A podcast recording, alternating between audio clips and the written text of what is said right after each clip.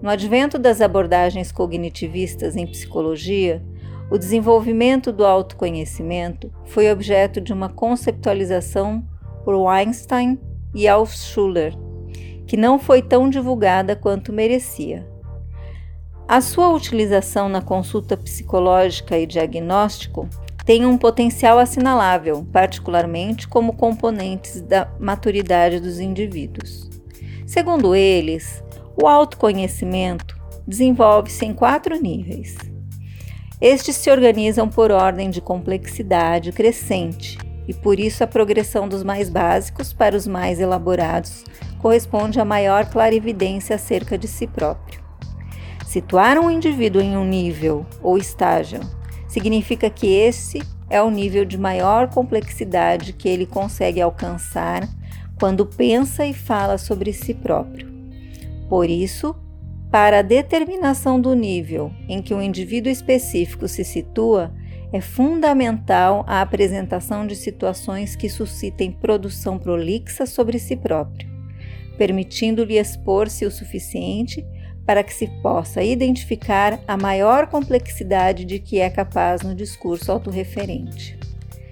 No primeiro nível, os indivíduos têm um conhecimento de si próprio que é constituído por imagens mais ou menos justapostas, sem uma articulação entre elas, ou por pequenos episódios externamente observáveis, como um registro em vídeo poderia proporcionar. Não existe reflexão ou abstração, mas apenas descrição de eventos sobre si próprio. Este nível que os autores designam elementar, constitui o mais rudimentar. As diversas imagens ou episódios curtos não têm articulação entre si.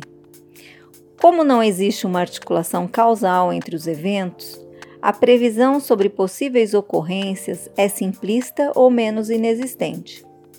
Alguns exemplos de descrições enquadráveis neste nível poderiam ser as seguintes: Fui ao supermercado comprar doces, as prateleiras estavam vazias. Amanhã vou ao cinema. Tenho um amigo doente. Este primeiro nível de autoconhecimento pode expressar uma limitação cognitiva, mas também algum tipo de resistência para falar de si, para tomar conscientes processos que poderiam ser dolorosos para o próprio. O segundo nível, designado situacional, é caracterizado pela capacidade de enquadrar o conhecimento sobre si em narrativas, com um enquadramento temporal completo e mais articulado. Relações causais são indicadas, embora referentes à causalidade unidirecional. As emoções que o indivíduo percebe e expressa vão além das mais básicas, superando uma limitação que se encontra no nível anterior. No entanto, o foco nuclear das narrativas autorreferentes é externo. Existe uma sucessão de acontecimentos que têm a sua lógica e que expressam o que o indivíduo sabe sobre si próprio.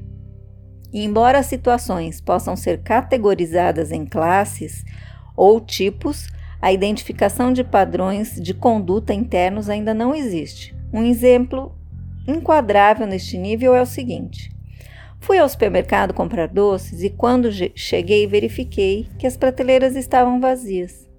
Decidi ir a outro supermercado onde encontrei o que queria. Depois de comprar, arrependi-me, porque sei que doces são pouco saudáveis. Porém, levei-os comigo porque o meu irmão sempre me pede um doce quando está comigo. O terceiro nível, designado nível dos padrões, é caracterizado justamente pela capacidade de observar padrões de comportamento a partir de realidades psicológicas internas que o indivíduo percebe em si próprio. Além dos padrões de comportamento, o indivíduo percebe em si os padrões de emoções, de afetos e de outras dimensões das suas vivências internas. Um exemplo de descrição classificável neste nível é a seguinte: Fui ao supermercado comprar doces e quando cheguei, verifiquei que as prateleiras estavam vazias.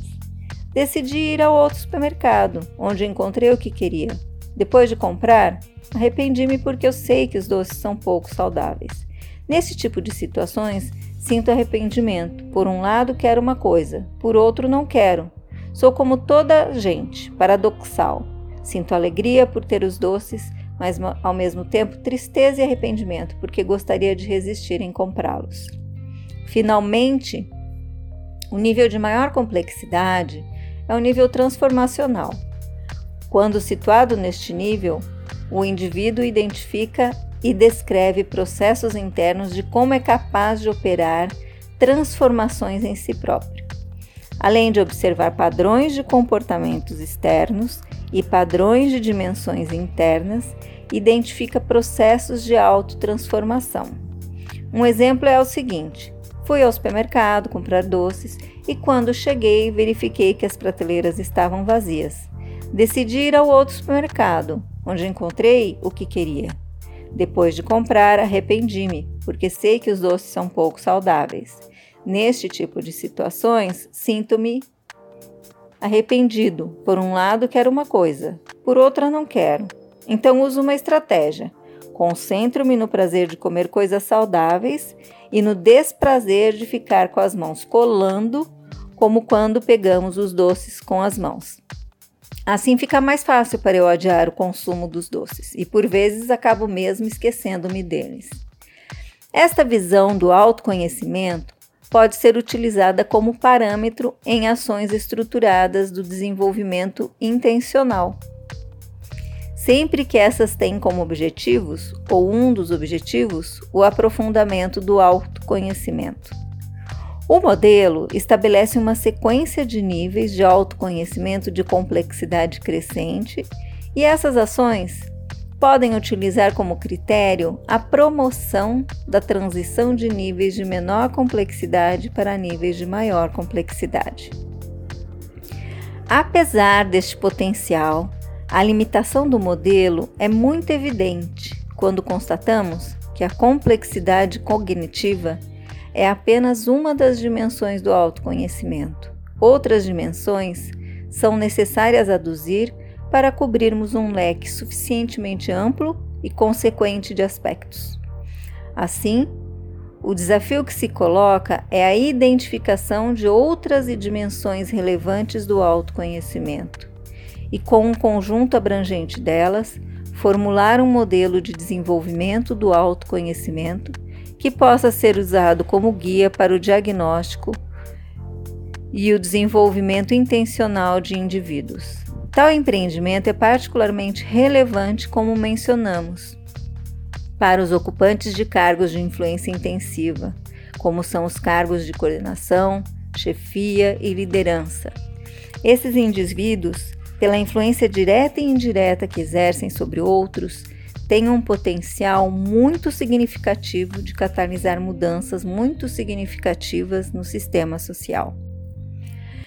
Em que medida é o autoconhecimento o empreendimento sempre positivo e desejável?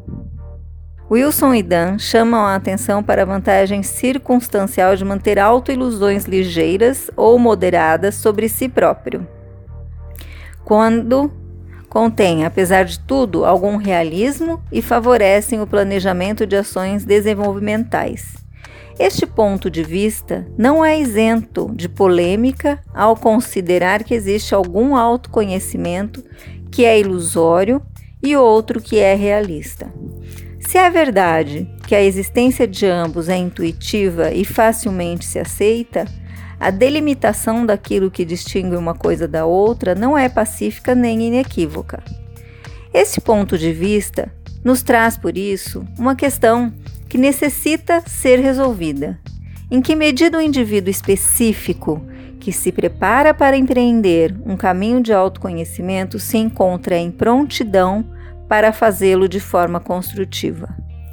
A criação de um conjunto de evidências do grau de prontidão pessoal para esse percurso parece ser de grande valor, particularmente para aqueles que se propõem ajudar os outros nesse caminho.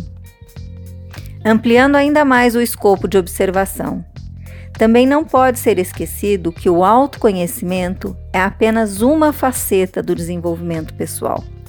Os profissionais que trabalham em desenvolvimento de adultos sabem que todas as facetas do desenvolvimento dos indivíduos se interrelacionam, mas uma tarefa desenvolvimental deve certamente prestar atenção a outros aspectos além do autoconhecimento. A escolha inteligente das áreas de maturidade pessoal que precisam ser atendidas pelos processos profissionais de desenvolvimento de adultos é, portanto, algo que carece de cuidadoso exame e reflexão.